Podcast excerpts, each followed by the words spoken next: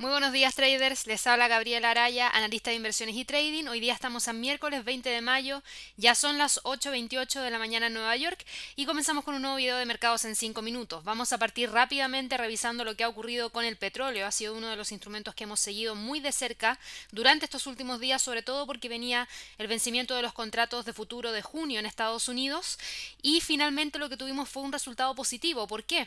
Porque durante la sesión de trading del día de ayer, yo les mencioné a través de mi Twitter, que efectivamente los precios con el cual cerró el contrato del WTI para junio expiró finalmente con un alza de alrededor de un 2,1% al cerrar en 32,50 dólares, lo que es bastante positivo. No cerró en, territorio negativo, perdón, cerró en territorio positivo, esquivando obviamente el caos que podría haberse generado cuando tuvimos eh, este contrato y cierre con expiración en territorio negativo el mes pasado. Así que fue algo bastante positivo y por, a raíz de lo mismo hemos tenido movimientos hacia el alza por parte del precio del barril durante la sesión de trading del día de hoy. Además de eso, también conocimos que los inventarios de crudo en Estados Unidos bajaron alrededor de 4,8 millones de barriles por día a alrededor de 521,3 millones de barriles en la semana hasta el 15 de mayo. Así que este dato que fue entregado el día de ayer a través de los inventarios de la API de la American Petroleum Institute mostraron este movimiento hacia la baja.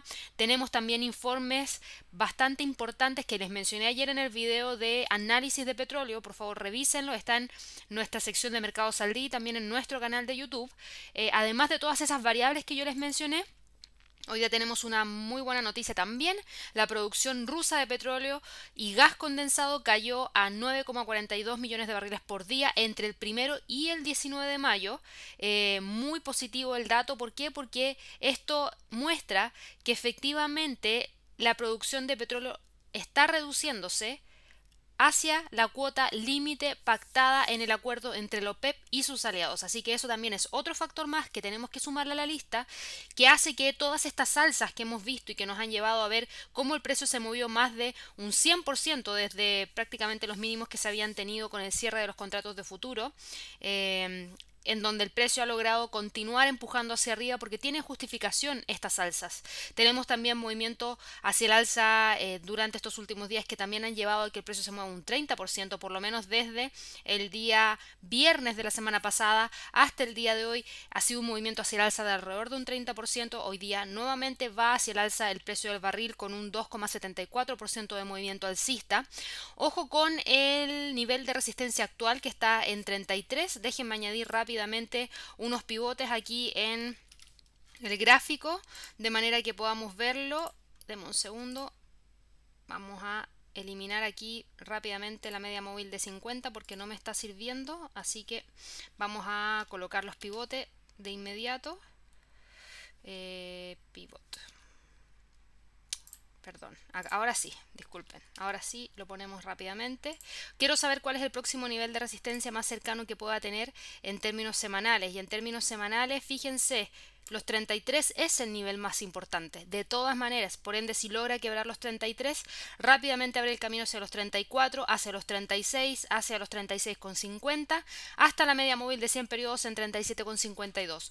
Mucho ojo con el precio del barril, tiene solidez en este momento, así que estén atentos a lo que pueda ocurrir durante el resto de la sesión. Pasando de mercado, vámonos rápidamente al mercado accionario en Estados Unidos. El Standard Poor's avanza un 1,25%, logró romper los 2.933 hoy día 9 nuevamente hacia el alza y tiene todavía la resistencia en torno a los 2.980. En el caso del Dow Jones también viene con movimiento alcista de un 1,26%. Ha logrado respetar también el soporte de los 24.210 y ahora va en búsqueda del quiebre de la resistencia 1 en términos semanales en 24.533 para buscar el quiebre también de los 24.600. El Nasdaq avanza con un poquito de movimiento, un, movimiento menor, perdona, lo que los otros índices tienen, un 1,8%. Eh, está logrando quebrar la resistencia 1 semanal que estaba en 9400 que era el nivel que habíamos destacado durante la sesión de trading del día de ayer y estaría nuevamente tratando de reingresar al canal y el próximo nivel de resistencia lo tiene en torno a los 9600 para los pares de divisas quiero destacar el euro dólar. ¿por qué? porque hoy día hemos conocido información importante por parte de Europa. Por un lado tenemos al Eurostat revisando la baja la inflación de la eurozona. Eh, Finalmente el dato que conocimos fue que la cifra en abril fue de un 0,3% en términos interanuales, el nivel más bajo en casi cuatro años, así que eso no fue un buen dato. Sin embargo, el euro sigue moviéndose hacia el alza y eso tiene que ver directamente con un dato importante que hemos conocido el día de hoy. ¿Por qué? Porque la propuesta de Francia y Alemania de un fondo común que pueda acercar a Europa a una unión fiscal fue lo que impulsó la demanda por la moneda. Eh, esto fue algo interesante porque hasta el día de ayer no teníamos mucha expectativa de que se fuera a tomar en consideración esta propuesta. Recuerden que esta propuesta es un fondo de recuperación de 500 mil millones de euros para ofrecer subvenciones en las regiones y sectores más golpeados por la pandemia del coronavirus y permitir que la Comisión Europea se endeuda a nombre de toda la Unión Europea. Y esto es una señal de que los grandes actores se están poniendo serios sobre probar los límites de lo que creen que sería inevitable y algo que creen que es inevitable es un gasto fiscal en toda la región para contrarrestar los costos de la crisis. Así que esto es bastante interesante. Vamos a ver finalmente qué es lo que ocurre, pero eso es lo que ha estado generando movimientos hacia el alza por parte del euro dólar, que está buscando quebrar los 1.096,27, que es el nivel de resistencia más cercano y desde ahí podría ir a buscar los 1.10. La libra dólar hoy día retrocede menos 0,01%, pero todavía se mantiene por sobre los 1.22. El dólar frente al yen también está con algunos retrocesos, no logró quebrar los 108 de manera definitiva y ahora mismo está cotizando en torno a los 107,67.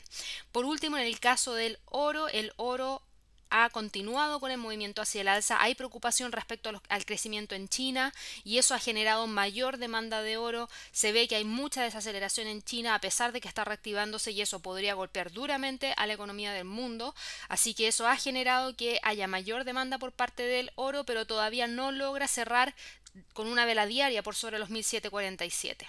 Para las divisas emergentes, el dólar frente al peso mexicano ha logrado quebrar el día de ayer el nivel de soporte que teníamos marcado y ha continuado con el movimiento bajista. Hoy día está quebrando el soporte 1 en términos semanales en búsqueda del próximo nivel de soporte que estaría en los 23,10 para el dólar frente al peso chileno.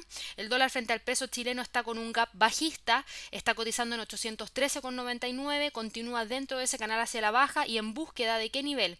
Va a buscar el nivel de soporte 2 en términos semanales que se encuentra en los 810 pesos. Así que interesante, veamos qué es lo que ocurre durante la sesión de trading del día de hoy, pero tenemos muchos fundamentales.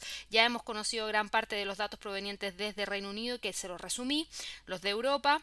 Conocimos datos para eh, Canadá, cifras de inflación, menos 0,4%, ventas mayoristas que quedaron en menos 2,2%, y para el resto de la sesión nos queda conocer los inventarios de crudo de Estados Unidos y las minutas del FOMC.